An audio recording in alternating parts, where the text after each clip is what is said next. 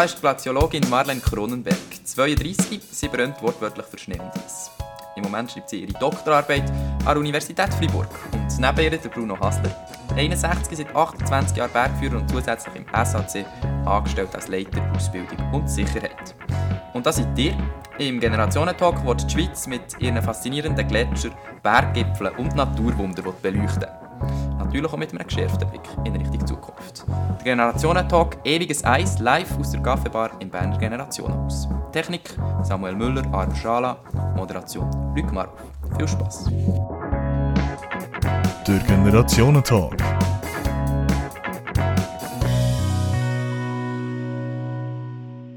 Gut, äh, ja, wir fangen an mit der ersten Frage. Geht euch beide.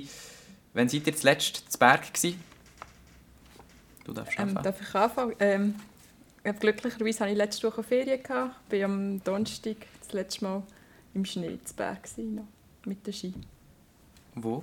Ähm, wir sind von der Lendenhütte ähm, aufgestiegen auf den Casimoy und dann Richtung Tessin abgefahren und haben unsere Ferien noch ein bisschen mit Sportklettern dürfen beenden. Schön, cool. Ich war am Sonntag äh, auf dem Roshorn, im Berner Oberland, im Rosalaui. Und ja, am liebsten wäre ich gestern und heute auf Skitour gewesen, aber äh, zwischendurch muss ich andere Sachen machen. und was, was fasziniert dich so fest an den Bergen? Was ist das Schönste? An den Bergen faszinieren mich sekundär Berge und primär Kollegen und Kolleginnen, meine, meine Partner, die da mitkommen. Das ist, äh, die machen eigentlich das ganze äh, Gewürz in der Suppe aus.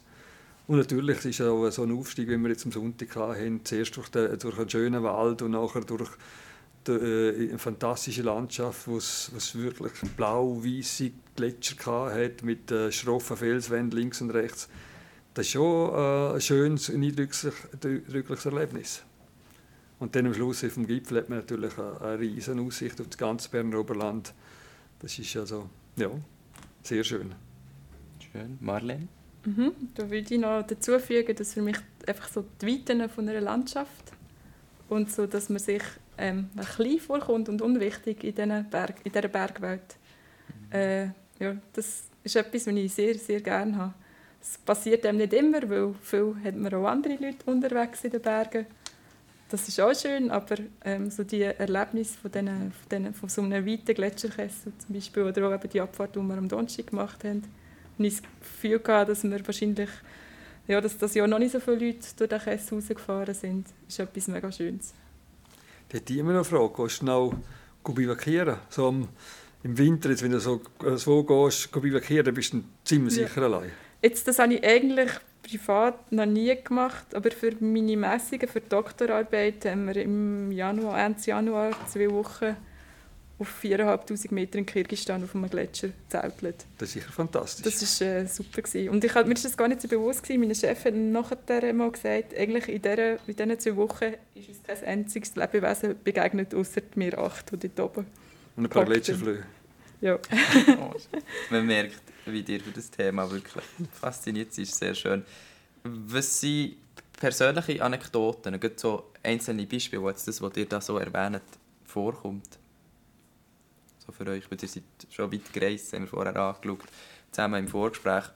Was ist so, was, was habt ihr für euch so? Ja, ja da, da gibt es äh, verschiedene. Einmal bin ich mit der IO unterwegs geklettert, also bin ich selber noch jung gewesen, noch nicht, noch nicht 20 oder um die 20 herum. Da sind wir im Prättigau so klettern. Dann ist wirklich eine Hütte. Und dann haben wir alles mitgenommen, Teigwaren und so. Und zum, dort haben wir alles selber kochen müssen. Heute geht das ja fast nie mehr. Und dann habe ich das Salz vergessen. Und dann, also Normalfall hat es in so Hütten, also Salz jetzt fast immer, aber hier hat es nie ein Salz gehabt. Und dann bin ich halt wieder schnell 800 Höhenmeter runtergejoggt in die, in die nächste Alp, Salz holen und wieder rauf, raufgerannt, dass wir auf einen Nacht hatten das mit dem Salz ist uns diesen Sommer passiert. Wir waren in der Ansteckhütte. Das ist auch, da tut man auch noch selber kochen. Und äh, ich habe noch mit meinem Freund diskutiert und er fand, nein, dort hat sicher Salz. Und dann habe ich haben wir kein Salz gefunden auf Anhieb. Und ich habe schon von Suppenbriefchen probiert, dort Salz zu essen, weil ich einfach nicht gerne Teig war ohne Salz. Aber nachher waren noch andere Leute da und die haben den Salz gefunden. Und dann war unser Nacht gerettet. Schön. Ähm, ich möchte kurz du, zu dir, Marlene. Du ähm, bist Mitglied im Projekt Girls on Ice. Früher ein bisschen mehr aktiv drin. Gewesen. Kannst du kurz beschreiben, was das Projekt genau ist? Ähm, ja, Girls on Ice ist eigentlich äh, eine Idee, die in, Amerika erfunden worden ist. Das sind ähm, Gletscherexpeditionen für äh, Teenager-Mädchen, äh, junge Frauen. Wir haben das in der Schweiz ähm, 2017, glaube ich. Jetzt bin ich gerade nicht ganz sicher. Äh, dass wir das erste Mal durchgeführt haben. Ähm, wir haben äh, junge Frauen zwischen 15 und 17, die können teilnehmen an dem. Und für das äh, haben wir eigentlich, äh, ähm, ja, gehen wir zu Berg mit in der Regel neun Teilnehmerinnen, ähm, zwei bis drei Leute von einem wissenschaftlichen Hintergrund wie ich, Bergführerin wir haben immer noch Besuch von einer Künstlerin und dann eigentlich in diesen jungen Frauen einerseits Bergsteigen näher bringen, andererseits aber auch ähm, einen Einblick geben ins wissenschaftliche Arbeiten und kombinieren das eben mit einem Ansatz äh, von eigentlich Kunst, künstlerischem Beobachten auch. Sehr spannend. Ähm, das haben beide mit jungen Leuten zu tun. Du bist äh, Leiter Ausbildung äh, im SAC. Was habt ihr so das Gefühl insgesamt, wenn wir jetzt einfach mal das Ganze abbrechen auf die Schweizer Bevölkerung, so, wie ist deren Bezug so im Allgemeinen gesehen zu, zur, zur Bergwelt? Wie seht ihr das? Da müssen wir halt ein bisschen differenzieren. Ich denke, die Leute, die in den Bergregionen wohnen, sagen wenn man in Engadin wohnt oder einer im Haslital, der, der hat einen relativ nahen, engen Bezug und halt jemand, der vielleicht von, von Bern oder von Zürich oder von Basel kommt, äh, die, die haben vielleicht nicht alle äh, äh, einen gleichen Bezug. Also wenn man es prozentual schaut, kommst fast nicht darauf herum. Wenn du gut aufwachst, dann kommst du um die Berge gerne nicht herum. Und wenn du Basel aufwachst, kannst du sehr, sehr gut äh, leben, ohne dass jemand in die Berge gehst. Und durch das hast du viel, viel weniger Leute in Basel, die sich dem Thema äh, affin sind. Ja, ich würde mit dem übereinstimmen, dass es schon darauf abkommt, einerseits auf wo man aufwächst und andererseits habe ich auch das Gefühl, es wird, kommt auch noch ein darauf ab, was einem so mitgegeben wird in der Kindheit. Ich bin im Flachland aufgewachsen, aber unsere Ferien haben wir eigentlich sehr oft mit der Familie in Kandersteg verbracht. Im Sommer sind wir immer wandern. Mich hat immer recht fest angeschissen als Kind. Ich wäre lieber als mir gegangen, wie meine Kolleginnen und mein Papi findet es heutzutage immer noch lustig, dass ich so, so gerne zu Berg gehe, jetzt mittlerweile. Und ich habe das Gefühl, das ist etwas, was man ja, wahrscheinlich auch von klein auf ein bisschen mitnimmt. Und dann, wenn ich so überlege, Leute jetzt aus meinem bekannten Kollegenkreis, die nicht wirklich, also die jetzt nicht zu Berg gehen eigentlich, der eine Kollege oder Ex-Mitbewohner hat mir mal gesagt, er ist mit seinem Vater fischen in Melchseefrut. Irgendwie, ich weiß auch nicht, am Morgen um 4, 5 Uhr losgefahren. Und das war so schön. Gewesen. Und er müsste das eigentlich wieder mehr machen. Und das habe ich gleich auch noch, ja, denke, es geht nicht nur in so, dass sie das so ein bisschen vergessen, wie schön eigentlich unsere Bergwelt ist. Aber wenn sie wieder mal trainieren, tauchen, dass sie denken, das könnte man eigentlich auch mehr machen. Und dann gibt es natürlich die Leute, die in jeder freien Minute nur auf den Ski verbringen Und ich zähle mich eigentlich zu denen. Das, ich, das erlebe ich eigentlich auch, was du jetzt gerade sagst. Wir haben ganz viele Gäste als Bergführer, die, die früher wandern und dann hat es also als Kind natürlich immer traurig angeschissen. Und irgendwann mit 30, 35, 40 kommen dann plötzlich und fangen an Bergsteigen. Und also das Virus ist vielleicht schon ganz früh gesetzt worden, aber noch mit wenig Euphorie aufgenommen. Wie, wenn wir das jetzt noch übertragen auf die Gletscher an sich, was denkt ihr, wie ist das Bewusstsein da, so die, die Beziehung zwischen uns und den Gletscher? Ist es, sind sich die Leute das bewusst oder habt ihr das Gefühl, dass man da etwas verbessern müsste? Ich denke, also grundsätzlich ist das Wissen schon um, dass die Gletscher an Masse und an Fläche verlieren in der Gesellschaft in der Schweiz. Aber wie fest dass die Leute wirklich interessiert oder beschäftigt, ist dann vielleicht die andere Frage. Aber ich denke nicht, dass, dass das Wissen nicht um ist. Ich, ich denke, die Leute wüssten es, wenn sie es gerne wissen wollten. Aber ähm, es ist noch nicht so, die Not ist noch, also das Messer haben, das Gefühl ist noch nicht am Hals. Obwohl das die Wissenschaftler und ganz viele auch Bergsteiger sagen, es ist eigentlich 5 nach 12 haben ganz viele Leute ähm, das Gefühl, es ist, noch, es ist noch nicht so heikel und, und haben noch keine es, äh, es gibt noch keine äh, Änderungen in ihrem Verhalten. Und das Einzige, was mir ein bisschen positiv stimmt, ist halt, dass die Leute, die langsam merken, jetzt müssen wir etwas ändern, die sagen, dass es gibt immer mehr Veganer, es gibt immer mehr Vegetarier, es gibt immer mehr Leute, die, die äh, nur noch ÖV fahren und mehr mit dem Auto fahren. Die, die Leute äh, nehmen zu und das wächst. Das, das stimmt mir positiv. Negativ ist, dass es auch ein bisschen langsam geht. Wir werden da noch sehr viel dazu darüber, oder über das reden. Ich möchte noch ganz kurz bei dieser Beziehung bleiben, und zwar geht die Frage an dich, Bruno. Ähm, was denkst du, wie hat sich die Beziehung von uns Leuten, du hast gesagt, so ein bisschen die Städte, die sind vielleicht ein bisschen weniger mit dem verbunden, inwiefern hat sich die Beziehung verändert, so im Verlauf der letzten 30 Jahre, vielleicht, wo du als Bergführer jetzt schon tätig bist? Ich denke, es ist generell das ähm, Phänomen von der Menschheit. Man will äh, ein maximalen Fun zu null oder, oder äh, null Risiko ist auch ein Problem, dass man eine null Risikotoleranz hat. Das darf kein Unfall mehr passieren. Und, und früher, auch wenn man die Unfallstatistik anschaut, früher, früher hat es das von Zeit zu Zeit gegeben, dass halt einmal eine Lawine runter ist und ist halt ein Teil vom Dorf oder ein paar Häuser verschüttet gewesen, und da sind ein paar gestorben. Das hat man alles im, äh, recht gut im Griff. Gibt, ganz Schweiz ist, äh, gibt es Gefahrenkataster, äh, man, man, hat äh, Lawinenverbauungen gemacht, man macht, man macht Galerien. Äh, wenn einmal ein Stein auf die Straße kommt, vom, äh, auf die Autobahn vom Gotthard, wird die Autobahn ähm, für mehrere Monate gesperrt. Früher hat man den Stein auf die Seite geräumt und ist weitergefahren.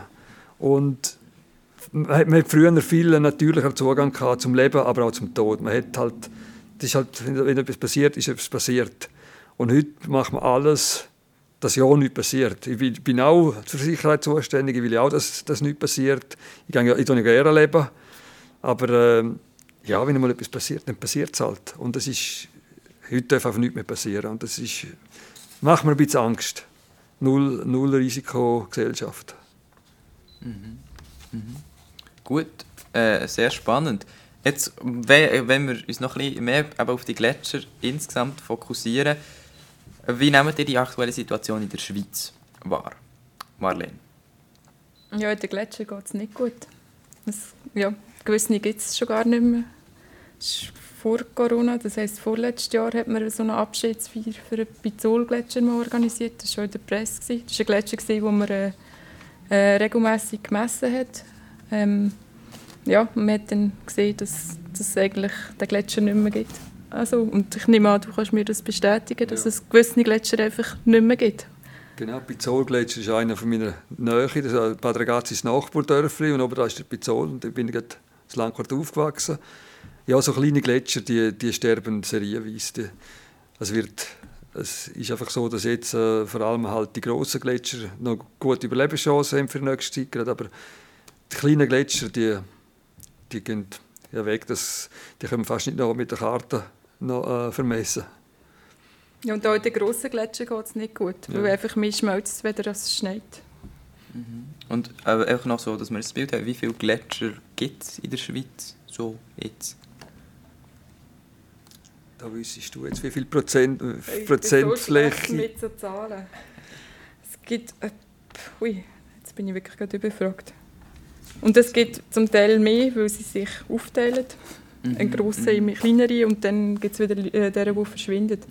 Aber äh, für die Leute, die das interessiert, ähm, Glamos ist das Gletschermessenwerk Schweiz, wo auch aufgeschrieben ist, wie viel, also die haben eine Webseite, findet man, wenn man googelt und dort kann man das herausfinden, wie viele Gletscher es gibt, wie viele Gletscher vermessen werden. Und man sieht auch, wie, Gletscher, also, wie es den Gletscher geht auf dort. Man sieht Kurven, die zeigen, dass die Gletscherflächen zurückgehen, dass die Masse der Gletscher, also das Eis, der Schnee, der Firn, der dort ist, immer weniger wird. Und wenn wir jetzt die Situation auf, auf die ganze Welt übertragen, geht es allen Gletschern schlecht? Also sicher die Mehrheit. Es gibt vielleicht schon Einzelne, die noch vorstoßen, aber das sind, glaube ich, wirklich Ausnahmen. Da bist sicher du die Fachfrau. Also ja, weltweit ist es schon so, dass man einfach einen, einen Rückgang hat von Vergletscherung. Ähm, negative sagt Massenbilanzen, das ist eigentlich wirklich der Unterschied, wie viel Masse pro Jahr dazu und wegkommt, wie auf einem Bankkonto und wir geben einfach mehr aus, wenn das dazukommt. Es gibt, wie du gesagt hast, ähm, wenige Regionen, Ähm, ja, im westlichen Himalaya, wo zum Beispiel, also, oder High Mountain Asia, eigentlich nicht Himalaya, mehr im Karakorum, ähm, äh, in der Nähe, wo gewisse Gletscher äh, Massenzunahme hatten, die man festgestellt hat. Und das hat man das Gefühl, das ist dank der Höhe, wo die liegen. Es ist noch nicht alles völlig verstanden, weil es dort einfach noch genug schneit. Das Problem ist nachher, wenn wir in anderen Regionen, gerade wie bei uns, könnte es schon mehr Niederschlag geben, aber das Problem ist, es ist irgendwann einfach zu warm und, und der Regen nützt in einem Gletscher leider auch nicht so viel. Und wie die, die also einfach, dass wir so wissen, was sind Gletscher eigentlich, wenn wir jetzt über das, ist es nur das Eis oder ist es der Schnee oder was ist es genau? Also Gletscher ist eigentlich, ähm, wenn es schneit, schneit und der Schnee über mehrere Jahre liegen bleibt und nachher tut sich der Schnee ähm, kompaktieren. Man sagt nachher einen mehrjährigen Schnee fern mhm. und das Ganze fließt noch talabwärts. Und das ist auch etwas, also schon nur wenn ich das sage, sieht man ja, dass der Gletscher nicht einfach einmal schneit schneien viel. Ein Jahr lang hat man noch lange keinen Gletscher. Das sind alte Gebilde. Und es ist wirklich auch, also was ein Gletscher ausmacht, ist, dass es eben nicht einfach ein gefrorener Eiswürfel wie aus einem Tiefkühler ist, sondern dass es wirklich entstanden ist durch Schnee, der liegen geblieben ist, der dazugekommen ist. Und aber das Ganze fließt auch noch talwärts. Und das bewegt und das kracht und das tut. Es gibt neue Risse, es gibt neue Löcher, andere gehen zu, gewisse kleine zusammen. Äh, darum ist es zum Teil auch äh, noch gefährlich, wenn man in so Gletscherlöcher reingeht. Es gibt zwar immer Bergsteiger oder auch Leute, die das machen, aber es ist ziemlich risikobehaftet, weil es einfach schwierig ist, zu wissen, wenn so etwas zusammenkracht. Aber es ist schön, also es ist äh, fantastisch, wenn man sieht, wie, wie die Gebilde, die sind Gebilde sind nur für, für einen Moment, die kann in einer Woche ganz anders aussehen und das ist, ist eigentlich ähm, sehr, sehr schön, um das auch zu erleben, wenn man einmal geht und eine Woche später geht man weiter und es ist, ist nicht mehr das Gleiche. Das ist schon noch. Dann noch kurz zur Erforschung. Also, was ist, was ist deine Hauptaufgabe, jetzt du als Glaziologin, was machst du? Also ich denke, eine wichtige Aufgabe ist eigentlich von, von Leuten, die als Glaziologen an Universitäten arbeiten in der Schweiz, ist nicht unbedingt nur die Forschung an sich, sondern das Monitoring. Und das ist eigentlich das regelmäßige Messen von, von den Gletschern. Und wir haben, äh, wie ich vorhin schon gesagt habe, Ende, wo wir messen, wo eine sehr wichtige Zahl, Messgröße ist, sind die Massenbilanzen, wo man eigentlich schaut, wie viel Masse hat der Gletscher über ein Jahr dazu bekommen und wie viel ist weggegangen. Und das macht man an, an Punktstandort auf ausgewählten Gletscher. Und eben die Zahlen kann man eigentlich dann dem Glamos entnehmen. Mhm. Und neben dem werden auch Flächenänderungen äh, Inventar gemacht und so weiter. Wenn ich jetzt Spezialistin wäre, wüsste ich, wie viele Gletschers in der Schweiz gibt aus dem Stegreif. Genau, und nebendran die Forschung beschäftigt sich mit ganz vielen Fragen schlussendlich, einfach zum besseren Verständnis eigentlich von, von einem Gletscher oder von verschiedenen Gletschern und vom Gletscher, wie er mit dem Klima interagiert. Jetzt die nächste Frage ist vielleicht ein bisschen provokativ, aber warum brauchen wir überhaupt Gletscher? Also sie gehen weg und so, aber was, was sind jetzt Nachteile? Ganz speziell, ganz konkret. Das ist sehr vielschichtig. Also zum einen ist es einfach mal schön, äh, eine Jungfrau anzuschauen ohne Gletscher. Ich glaube, ist nicht so sehr äh, schön zum Anschauen. Ich hatte mal ein Erlebnis. Gehabt. Ich bin in den jungen Jahren in den Rocky Mountains Bergsteigen und, und im Himmel traurig enttäuscht. Die Rocky sind alles nur so, so Steinhäufen. Gewesen wenn man dann nördlich geht, in Norden von, äh, von Amerika oder dann in Kanada geht, dann hat man dann schon noch ein paar Gletscher. Aber äh, sonst sind das so in Boulder, Colorado, so, das sind die Rocky Mountains oder in Kalifornien, das ist einfach Steinwüste und das war ein trauriges Bild. Gewesen. Und auf das steuern wir auch zu. Also es ist rein mal ästhetisch. Zum anderen wird es gefährlich. Die, die Gletscher die stabilisieren all die, die Flanken. Und äh, ja, wenn die Gletscher sich zurückziehen, dann gehen die Berge zusammen. In Grindelwald haben wir ja zum Beispiel dort äh, ein Restaurant, das schon mal abgestürzt ist, dort, wo man das Restaurant verlegen musste. Ähm, und äh, da ist es noch gefährlich. Es gibt dann zum Teil Seen. Und die See staut sich, der Gletscher schmilzt ja, da gibt es so Seen, die stauen sich mehr und mehr und mehr. Und irgendwann gibt es irgendwo einen Riss oder bricht der Stausee, quasi der natürliche Stausee, und kann unten dran das Dorf überfluten. Also es gibt auch Naturgefahren. Ja. in Grindelwald haben wir zum Beispiel eine Lösung gefunden, dass man da äh, für, für äh, Millionen von Franken hat man einen unterirdischen Stollen gebaut, damit der Gletscher ab, abgelassen also der, Gletschersee abgelassen wird. In, in Peru oder in, in Tibet haben die das Geld nicht, um so einen Stollen zu machen. Die, die müssen einfach dort äh, leben und vielleicht bricht er einmal zusammen und dann wird halt das Dorf wegradiert. Zum Beispiel. Das ist sicher ein wichtiger Aspekt.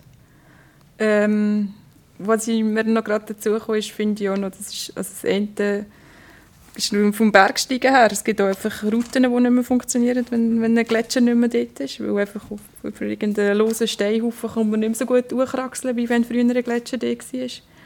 Oder auch unter dem Gletscher, wenn nicht ein loser Steinhaufen ist, ist zum Teil Gletscherschliff, kann man auch nicht gut tun. Und dann äh, für die Gesellschaft äh, oder auch für die Wirtschaft eine wichtige Komponente ist sicher ähm, der hydrologische Kreislauf, der sich verändert. Man hat eigentlich, solange man Gletscher hat, viel ähm, Schmelzwasser halt im Sommer. Wenn man keinen Gletscher mehr hat, dann ja, hat man den natürlichen Wasserspeicher nicht mehr. In der Schweiz haben wir viele Mittel und, und Möglichkeiten und, und wissen, was los ist und können vielleicht irgendwie planen. Es gibt Leute, die untersuchen, wo kann man überall einen Stausee tun, um das Wasser zu behalten über den Winter, weil mit dem Klimawandel werden wir im Sommer vermehrt müssen bewässern und so weiter. Und es gibt ganz viele Regionen auf der Welt, wo das weniger gut funktioniert.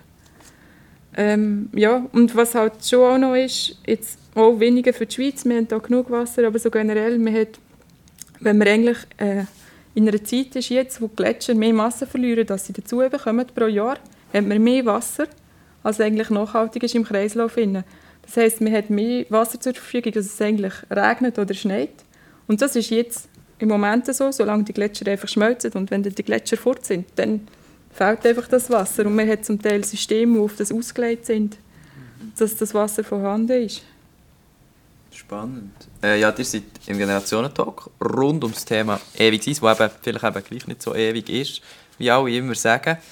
Und wir haben jetzt schon sehr viel angeschaut, wie so der Stand dort ist. Ich möchte jetzt wirklich noch, auch noch ein bisschen schauen äh, in diesem Talk in den nächsten paar Minuten. Und ich habe ein paar Fakten auch recherchiert, einfach nochmal so, um zu zeigen, was das Ausmaß von dem Gletscherschwund ist.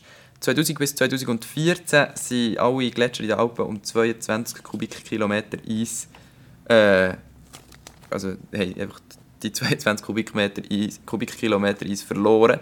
Und 10% Eisvolumen von den, allen Schweizer Gletscher sind in den letzten fünf Jahren, von 2014 bis 2019, sind die Zahlen einfach weg.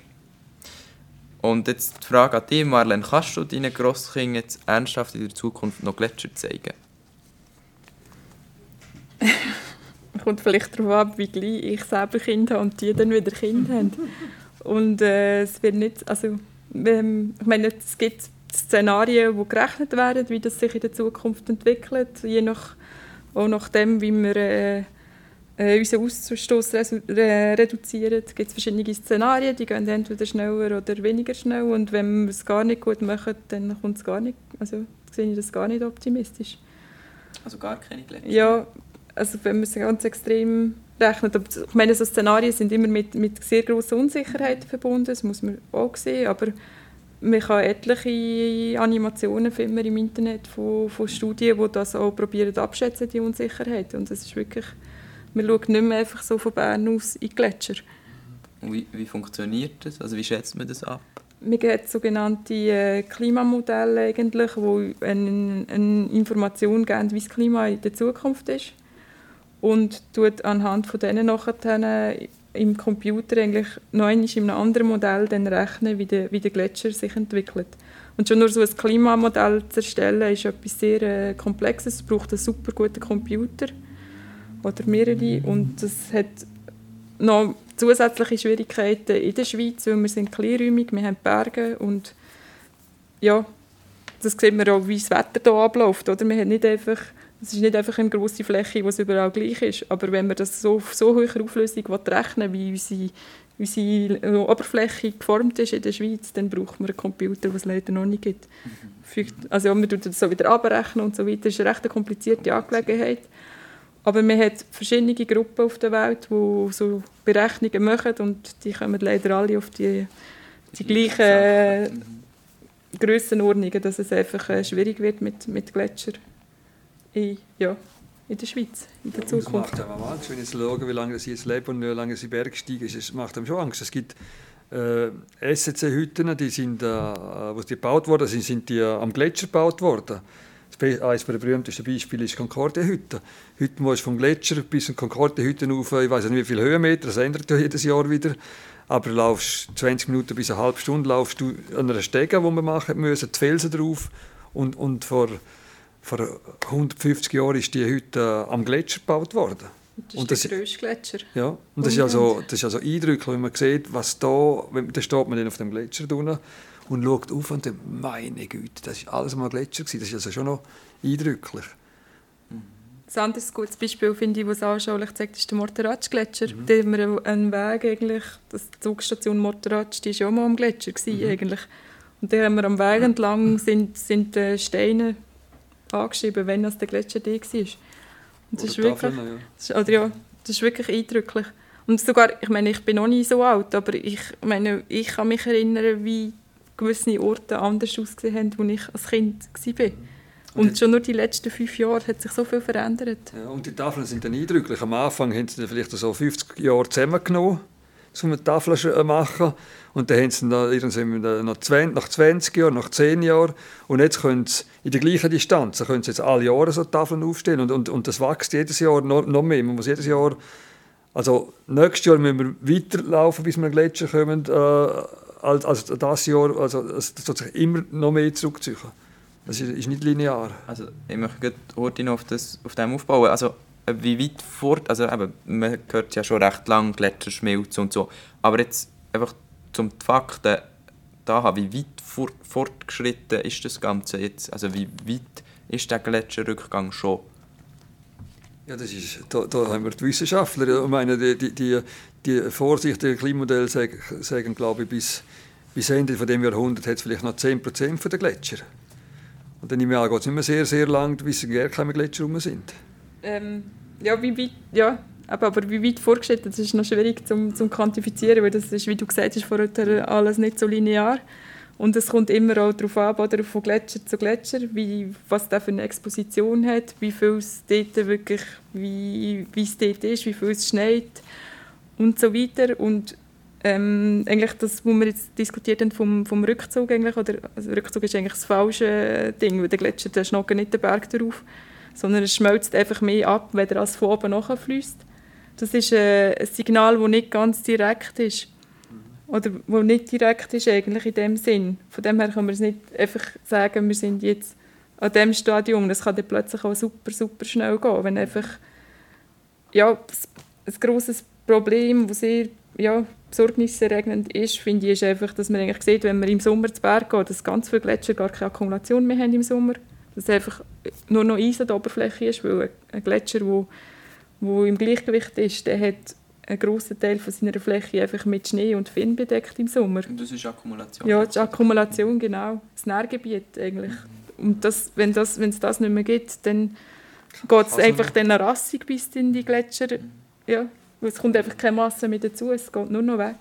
Und wo, man fragt, wo wir stehen, ist halt die Frage, wo, wo ist der Ausgangspunkt? Ist das 1850 oder ist der, von, Genau. was ist der Ausgangspunkt, um zu schauen, wo wir jetzt auf dem Zeitraum Wenn wir mit der letzten Eiszeit vergleichen, Genau. dann ist es gar nicht... Also ja.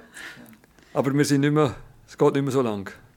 Und jetzt, äh, jetzt so nicht, dass da die ganze depressive Stimme hier aufkommt, wie, wie, können wir das, wie können wir dem entgegenwirken? Gibt es Sachen, wo man speziell für eine Gletscherschmelze, dass man die kann verhindern oder eindämmen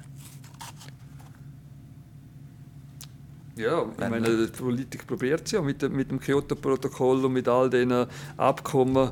Äh, es gibt nichts anderes, als dass man äh, jetzt halt unseren Fußabdruck verkleinert und, und nicht auf, auf Pump äh, die, die Erde zerstört. Und äh, das tönt eben so für uns so noch, noch schön, so, äh, nur ein Prozent wärmer, äh, äh, ein Grad wärmer. Ähm, das ist ja noch schön, oder? da kann man ein bisschen schnell, äh, früher baden im Sommer und so. Das ist, das ist verheerend für die Gletscher oder auch für das gesamte äh, Eis- respektive Wasserbilanz äh, der Welt. Also wir, wir sind ja da in der Schweiz noch relativ gut bedient. Wenn wir dann schauen, die anderen, die dann nachher äh, auf ihrem Sandinseln können, äh, die werden einfach überschwemmt. Also das gibt es ist... Ist das realistisch, dass man diesen Fußabdruck verkleinern kann? Glaubt ihr daran? Ich hoffe es. Das, es, gibt, es gibt gar keine andere Es gibt keine andere Möglichkeit. Weil, also ja, mhm. wir müssen einfach Ausstöße reduzieren. Das, also ist das das Kernproblem oder kann man das noch ein bisschen mehr einkreisen, wo wie, wie das grösste Problem liegt? Also ich glaube, es ist ja so vielschichtig. Da ist alles, da, da hat mit Ernährung zu, mit unserer äh, Mobilität zu tun. Das hat, da, da wirkt alles zusammen. Da kann, da, es wäre fast unfair, wenn man das eine gegen das andere ausspielt. Es ist e-, egal, ob es das Fliegen ist oder Auto ist oder, oder, oder Fleisch essen ist oder, oder unsere Mobilität. Ähm, das spielt alles ineinander rein. Also, ich man muss nicht, einfach überall reduzieren. Ja. Mhm. Mhm. Und, also das ist das so das, was die Wissenschaft sagt? Oder ist jetzt, das gehört man viel so ein bisschen, ja, man sollte halt ein bisschen schauen. Aber ist Nein, das man muss klare einfach weniger Treibhausgas ja. ausstoßen. Das ist so. Auf weltweit. Und da mhm. ist jeder äh, individuell äh, das reduzieren und auch mhm. von mir aus gesehen sollte halt auch die Politik eigentlich die Leute noch mehr dazu zwingen. Weil ja, schlussendlich sind wir alle so nur Menschen und, und die ja, haben einen Hang zur Faulheit. Und, und wenn's, ich meine, ich könnte das von mir selber, ich, wenn, wenn jetzt alle Läden am Sonntag offen wären, würde ich weniger planen, wie ich, wie ich gehe, einkaufen Das sind so Sachen, aber ich, ja, ich finde gleich, dass man die Läden nicht mehr auftun am Sonntag. Und ich denke, solange der Treibstoff einfach billig ist, wird, ja, überlebt man halt nicht weiter. Zum Beispiel. Das ist jetzt einfach ein Beispiel, oder? Aber ja. Ich möchte noch mal, wir haben ganz am Anfang von dieser Beziehung geredet so zwischen uns Menschen und der Natur und den Gletschern und den Bergen. Jetzt die Beziehung, wie sollte sich die verändern, dass wir, oder muss sich die verändern? Von unsere Beziehung zu der Natur und zu, zu der Natur, zu den Bergen und so weiter. Ja, ich denke, wenn man das mal gesehen hat und erlebt hat, wie die, wie die Berge A schön sind und wie die aber... Äh, halt, äh, wie, das, wie, wie, sich das verändert, die Landschaft verändert. Das ist, äh, wenn man das sieht, dann ist man automatisch viel, viel sensibler für, für, ähm, ähm, ja, für, für, für, das, äh, für die Problematik. Und, und dann hätte man auch viel weniger Probleme, um den Leuten beizubringen, dass das Tatsache ein dringendes Problem ist. Ja, ich denke, das muss ein bisschen in die Richtung gehen, die Leute sensibilisieren und dass sie spüren, dass das ähm, ja, dass es wahr ist und nicht einfach gewisse sagen, ja, ja, vor, so, vor 4000 Jahren hat es ja auch auf, auf, auf 2500 Meter bei, äh, noch, noch Wald gehabt. Das ist, das ist ein, ein falscher Ansatz. Mhm. Ja, ich denke schon, dass so eine Sensibilisierung äh, wirklich sehr viel kann beitragen kann, dass das Individuen für sich entscheidet, ihren eigenen Fußabdruck zu reduzieren. Aber ich denke schon, dass es wichtig ist, dass auch von der Politik her wirklich klare Zeichen gesetzt werden und dass man die nicht einfach so gut kann umschiffen und, und dass es halt schlussendlich immer noch günstiger ist, das Zeug um zweimal um die Welt herum zu fliegen, anstatt es direkt vor Ort zu verarbeiten. Also einerseits muss halt der Konsument schauen, dass er lokal sich ernährt und so weiter und, und, und so weiter. Aber, und, aber andererseits, wenn ja, ein blödes Beispiel, aber wir haben daheim viel Essiggurken und wenn man mal liest, von wo die kommen, steht dem Torzberg zum Teil. Und warum macht das Sinn? Warum, also Gurken wachsen auch bei uns. Ja. Und, und es muss, also ohne, also jeder muss etwas beitragen, aber auch, auch, auch eben Politik, mir macht es Freude, wenn Merkel sagt, äh, bis zum 2030, oder ich weiß nicht mehr genau das Jahr, bis zum 2030 hat man nur noch äh, Elektromotoren und keine mehr Verbrennungsmotoren. Aber auf der anderen Seite hat man dann äh, zur gleichen Zeit den Trump gehabt, wo dem ist eigentlich die Umwelt ganz egal. Und ja, also... Also einfach noch die also liegt es Politik oder können wir jetzt jeden für uns vornehmen, wie wir jetzt das besser machen können? Was sind konkrete Beispiele? Vielleicht jetzt wirklich nochmal in Bezug zu dieser Beziehung. Wie, wie kann man die Sensibilisierung, wie, wie, wie schafft man das? Das geht von mir aus jeden etwas an, Politik auch, aber jetzt einer, der vielleicht vorher drei, vier Mal pro Jahr äh, einen Überseeflug gemacht hat, sagt das, der, kann das jetzt vielleicht, äh, der muss ja nicht verzichten aufs Fliegen, der, der fliegt halt nur noch einmal pro Jahr oder äh, tut halt gewisse äh, Konferenzen per Video lösen oder der, wo halt äh, ja, der, der, der halt vielleicht auf, äh, auf Rimini fliegt, der geht das vielleicht einmal mit einem Zug auf Rimini und so weiter. Äh, man kann, man kann im Kleinen anfangen oder halt, dass man sagt, ich, ich tue noch alle fünf Jahre mal einen Flüger einsteigen, statt da jedes Jahr und so weiter. Oder wie es du hast mit, mit äh, äh, Esswaren, dass man halt Essen kauft, das hier wächst. Dass man halt im, im Sommer halt, äh, im Winter nicht unbedingt äh, Tomatensalat braucht. Es gibt vielleicht auch noch Kabissalat oder was ich was. Also, und, und das längt? Es langt nicht. Aber es sind, sind verschiedene konkrete Beispiele. Oder dass man halt äh, das Auto, das Auto ver, verkauft und dafür mit, mit äh, ÖV und Mobility versucht, äh, den Fußabdruck zu verkleinern. Also, ich, ich bin eigentlich, klar wäre es schön, wenn alle sofort alles umstellen würden, aber ich, ich finde eigentlich, man muss, man muss mit kleinen Schritten anfangen und nicht sagen, jetzt will ich kein mehr Fleisch essen, sondern vielleicht halt nur noch zweimal pro Woche Fleisch essen. Muss ja nicht jeder Veganer werden. Mit so ganz vielen, wenn alle da alle die Milliarden von Leuten auf dieser Welt etwas machen, dann, dann, dann gibt es extrem einen großen Impact. Aber wenn man halt das nicht macht, dann machen wir, ja, geht es in die verkehrte Richtung. Ich denke, dass jeder kleine Schritt etwas beiträgt. Und dass die kleinen Schritte sind nötig und wie auch, wie auch die grossen Schritte. Und eben, es längt ist, ist eigentlich fast schon zu weit gegriffen. Ich meine, es braucht es einfach. Weil sonst ist, ist, kommt es nicht gut. Mhm. Es braucht wirklich Massnahmen, persönliche und gesellschaftliche. Merci, wir haben schon fast abgeschlossen. Jetzt kommt die letzte Frage, äh, wieder mehr so ein bisschen allgemein. Was ist euer Lieblingsort in den Bergen? Es gibt nicht so, dass es heißt, es ist der Gipfel vom Eiger oder der Gipfel von Jungfrau, sondern äh, möglichst ein einsamer Ort, wo man, wo man für sich allein ist und ähm, die Stille und die Ruhe und die Mächtigkeit der Natur erleben kann. Ich habe jetzt auch nicht so in dem Sinne Lieblingsort. Ein Ort, der wichtig ist für mich, ist sicher äh, ein Ort, wo viel einfach ein Ventil ist, um schnell hinzugehen. Ich gehe nach wie vor, obwohl ich als Kind schon viel war, auf Kandersteg. Jetzt ist das Langlaufen vorbei, aber das ist etwas, wo mir viel Energie gibt. Zwischen einfach schnell ausklinken, ein paar Runden drehen und wieder, wieder zurück. Und das ja, kann man ja von Bern aus super mit dem Zug erreichen. Und es ist sicher ein, ein, ein sehr spezieller Ort ist für mich der, der Gletscher, wo ich meine Doktorarbeit äh, darüber mache, wo gerade immer wo ich schon viel Zeit dort verbracht habe und eben die Geschichte, wo ich dort zwei Wochen mit im Winter zeltelt habe und sonst ja, da bleibt immer so ein Ort ein bisschen. und dort haben wir wirklich so die, die Einsamkeit und auch so die Weiten, das Gefühl von dieser Weite. Und es ist dazu auch ein sehr spannender Ort, weil es sehr spannende Daten gibt von, von dort. Schön, dann haben wir den Bogen geschlossen. Merci viel, viel mal meinen Gästen, Marlene Kronenberg und Bruno Hasler, für eine ja, emotionale, aber gleich fachliche Diskussion. Äh, ich nehme für mich jetzt ganz persönlich ziemlich viel mit aus diesem Gespräch. Merci viel, viel mal. In knapp einem Monat, am 27. April, ist es dann wieder so weit und dann ist der nächste Generationentag, der ansteht.